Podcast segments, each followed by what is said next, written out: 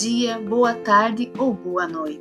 Estamos iniciando o primeiro Conecta Rede Podcast de 2022 e o tema de hoje é direcionado para todos aqueles que estão passando pela fase do desfraude com os pequenos. Enfim, você, pai, mãe, vovó, professora que quer saber como respeitar a criança em sua subjetividade nesta fase tão importante, vem com a gente!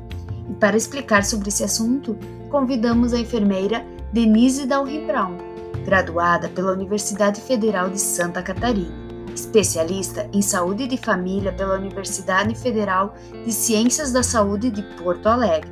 Atua na Secretaria de Saúde como coordenadora da atenção básica. Denise, seja bem-vinda, é com você.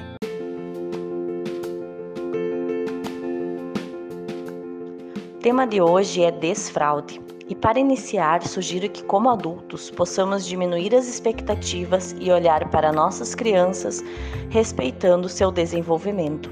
Assim como fizemos com engatinhar, o andar e o falar, sem apressar etapas, pois a criança completa o desfraude diurno entre 3 e 3 anos e meio, podendo acontecer antes ou depois, não passando dos 5 anos.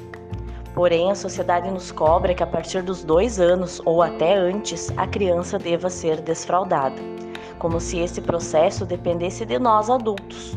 Saliento que nesta faixa etária ainda não há maturidade para isto, pois a criança não entende o que está ocorrendo com o seu corpo e nem o seu corpo tem controle sobre a urina e sobre as fezes, então não consegue segurar o xixi, não consegue segurar o cocô. É como se colocássemos ela para engatinhar com três meses ou andar com seis. E devido a esta pressa, ocorre o desfraude tradicional, que é um treinamento para o banheiro, onde a criança será levada conforme o adulto ache que é a hora, sugerindo por vezes até recompensas, Sistema este que é falho, porque a criança acaba indo ao banheiro sem entender quando deve ir e somente irá para ganhar o adesivo e deixar o adulto feliz.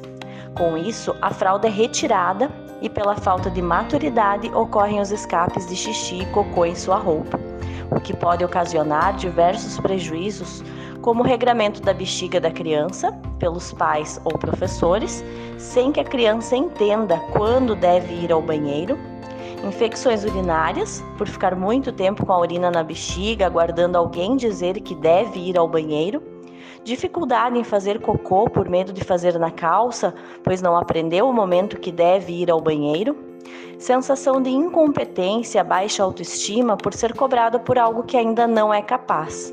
Se isso fez sentido para você, o convido a conhecer o desfraude consciente, que será o nosso próximo assunto. Muito obrigada, Denise. Aos que nos escutaram, aguardamos vocês no próximo episódio. Até lá, fiquem bem.